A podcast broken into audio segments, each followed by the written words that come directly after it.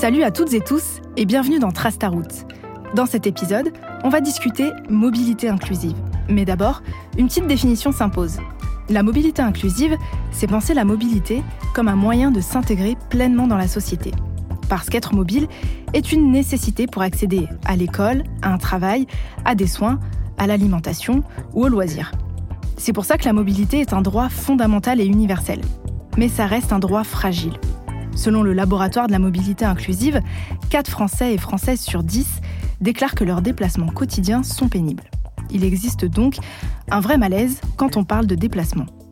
J'ai voulu le vérifier en discutant avec des personnes au hasard dans la rue et je leur ai demandé qu'est-ce qui t'empêche de déplacer plus sereinement au quotidien? Quand j'étais jeune, c'était compliqué pour moi de se déplacer parce que j'avais pas beaucoup de sous.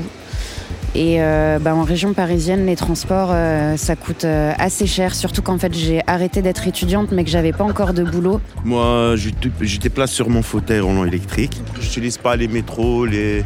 parce que même pas, je sais pas combien, 50% de accessibilité pour les handicaps. Le reste, il n'y a que des escaliers, il n'y a pas de stations, il n'y a pas... Voilà. Il faudrait peut-être plus de trains. Parce que nous, on a un train euh, toutes les heures, encore ça va, mais en heure creuse. Mais bon, quand on loupe le train, ça veut dire qu'on doit attendre une heure. Quand on parle d'Uber ou autre, c'est qu'il y ait plus de voitures qui soient adaptées pour les fauteuils roulants. Il n'y a pas. Il n'y en a quasiment pas, voilà, c'est pour ça. C'est ça qui est, euh, qui est délicat.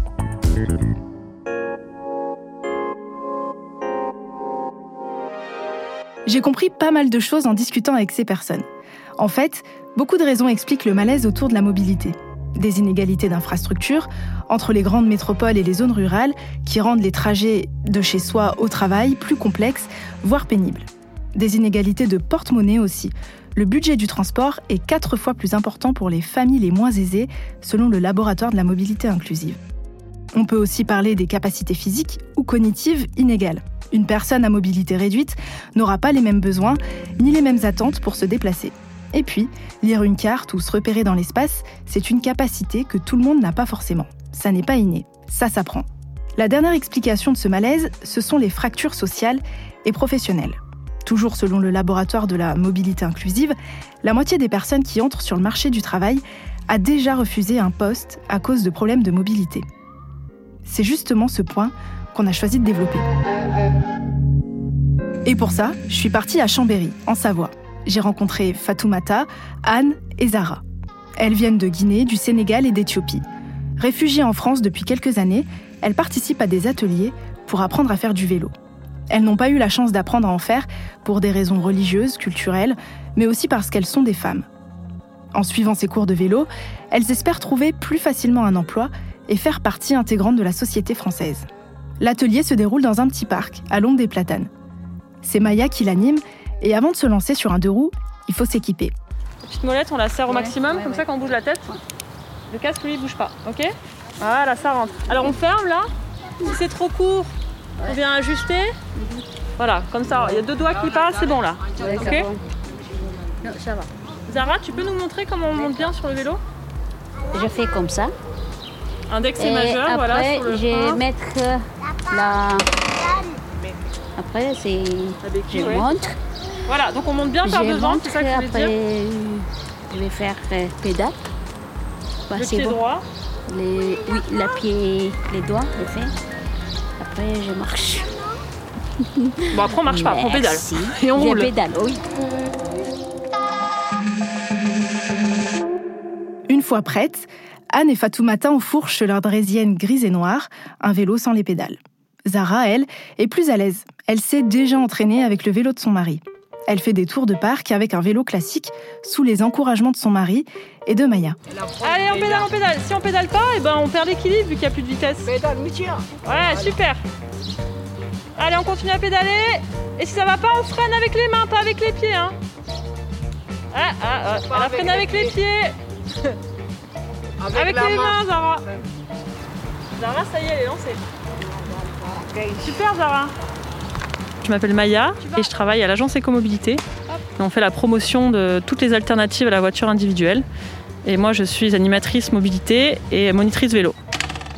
Alors aujourd'hui, on est euh, à une session de vélo-école. Là, je suis avec un groupe débutant. Donc on a commencé vraiment euh, à zéro. Donc c'est des, jeunes, enfin des jeunes femmes, des jeunes adultes, des adultes qui n'ont pas forcément eu la chance de faire du vélo en, grandissant dans leur enfance.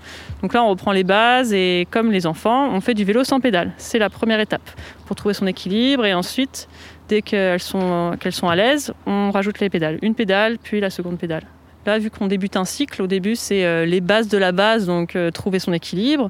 Euh, mais avant ça, tout à fait, sur un vélo, quels sont les éléments principaux de sécurité Comment on met bien son casque Des choses vraiment basiques. Et ensuite, quand on va monter dans, le niveau, on va commencer à faire des, cours de code de la route, sécurité routière, etc.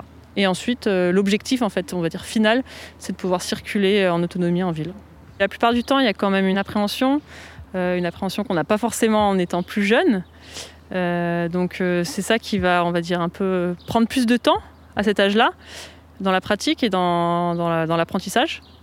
Donc pas mal d'appréhension. Après, il y en a justement qui qui vont pas trop avoir cette appréhension-là, mais qui vont avoir une confiance en soi un petit peu plus, on va dire, faussée, donc qui vont se lancer et faire des choses un peu dangereuses. Donc voilà, il faut savoir il faut savoir gérer les deux, les deux extrêmes. Mais la plupart du temps, c'est quand même une appréhension et essayer de justement euh, de comprendre les freins et, de lâcher prise, quoi, et de, se laisser glisser. C'est la première étape qui, est, qui peut s'avérer très compliquée des fois. Justement, Anne panique quand elle prend un peu plus de vitesse sur sa draisienne. Alors, Zara n'hésite pas une seconde à l'encourager. On fait, on fait. Vas-y, C'est facile, ok? T'inquiète. Zara, maintenant que tu es une professionnelle, tu vas donner le cours à la place? Quand j'interview, Zara avoue que l'exercice n'est pas simple, mais on lit très vite de la fierté sur son visage. C'est très difficile. Avec euh, mon professeur, c'est très gentil. Il expliquait bien, je suis contente, mais je continue comme ça. Parce que ça, c'est important pour nous quand on a le travail. On n'est pas à attendre les transports. Donc tu as besoin du vélo pour aller travailler? Oui, oui. Oui, c'est besoin. J'ai besoin de ça. Les trois apprentis cyclistes s'appliquent pendant les deux heures de cours sous le regard bienveillant de Lucille Galtier. Elle est chargée d'insertion professionnelle dans l'association qui accompagne Fatoumata, Zara et Anne. Le but de cette association Aider des personnes éloignées de l'emploi à trouver ou retrouver un travail. En tout, une dizaine de personnes accompagnées par l'association bénéficient de cet atelier de remise en selle. Lucille m'a parlé du travail de l'association en faveur de la mobilité et de l'insertion professionnelle. La mobilité, euh, c'est important pour nous parce que euh, sans mobilité, on ne peut pas travailler. Euh, et euh, alors évidemment, la première chose auquel on pense au, permis B, au, permis de, conduire, euh, qui est demandé partout, quasiment tout le temps. et là-dessus, on accompagne des personnes à passer leur permis de conduire, à passer leur code. Mais le permis de conduire et le code est assez exigeant, que ce soit en termes de prix, en termes de qualification. passer le permis passer son code quand on maîtrise pas la langue, c'est difficile, etc. etc. Euh, donc pour résoudre les freins à l'emploi, on essaye de résoudre euh, notamment des questions de la mobilité, mais on peut aussi parler de logement, on peut aussi parler de santé, on peut aussi euh, parler de formation lambda, de qualification. Et, en fait, on se rend compte qu'avec le vélo euh, et avec euh, ces, ateliers autour du vélo, on permet aux personnes euh, d'acquérir de l'autonomie pour le déplacement et de pas toujours être dépendante et essayer de s'affranchir un peu du, de la croyance qu'on a que la voiture fait tout. Et on se rend compte aussi que les personnes qui font du vélo, qui apprennent à faire du vélo et qui le maîtrisent, passeront euh, leur code plus facilement, euh, ainsi que le permis de conduire. Donc ça peut être soit une étape, soit un vrai moyen d'acquérir de l'autonomie euh, pour ces personnes-là. C'est-à-dire que le jour où elles vont se retrouver devant un employeur et que leur employeur va leur dire Bon, madame, vous n'avez pas le permis, le permis qui actuellement est autour de 1700, 1800 euros, vous n'avez pas le permis, comment vous allez faire pour venir chez nous? Si elles, d'instinct, ben moi je fais du vélo, j'ai un vélo, il n'y a pas de problème, je peux venir chez vous en vélo, elles ont une vraie chance et elles sauront convaincre euh, leur futur employeur. C'est dans ce sens-là euh, que savoir faire du vélo et, et, et, que elle intègre que ça peut être un outil de mobilité euh, est très important. Pour elle, ça, ça, représente aussi quelque chose, ce vélo. Ça, c'est pas juste un outil de déplacement. je pense qu'elles perçoivent que, ben oui, ici, on se déplace à vélo et c'est pas quelque chose de. Ça peut être anodin et je pense qu'elles ont envie d'aller vers ça. Je pense qu'elles ont un peu de crainte parce que quand je les vois faire, je me dis, c'est pas facile d'apprendre le vélo quand on est adulte. Et quand on est enfant, on passe par plein d'étapes. D'abord, on a la drisienne, après, on a les petites roulettes. Elles, euh, on leur demande de se retrouver en équilibre à un mètre du sol, euh, comme ça. Alors, euh, évidemment, il y a de la pédagogie et il y a tout un processus et, elles sont accompagnées là-dessus. Mais, je pense qu'il y, y, y a, de la crainte. La mobilité inclusive, c'est prendre en compte toutes les difficultés de chacun, qu'elles soient financières, physiques, cognitives ou géographiques. Parce que les difficultés des uns ne seront pas forcément celles des autres. Avec ce constat, on peut tous et toutes agir pour une mobilité plus inclusive on peut déjà faire attention à celles et ceux qui nous entourent. Ton voisin a peut-être besoin qu'on lui porte sa valise et ta voisine a peut-être besoin que tu l'aides à traverser ou à trouver le bon arrêt de bus. Alors, quand tu te déplaces, ouvre l'œil.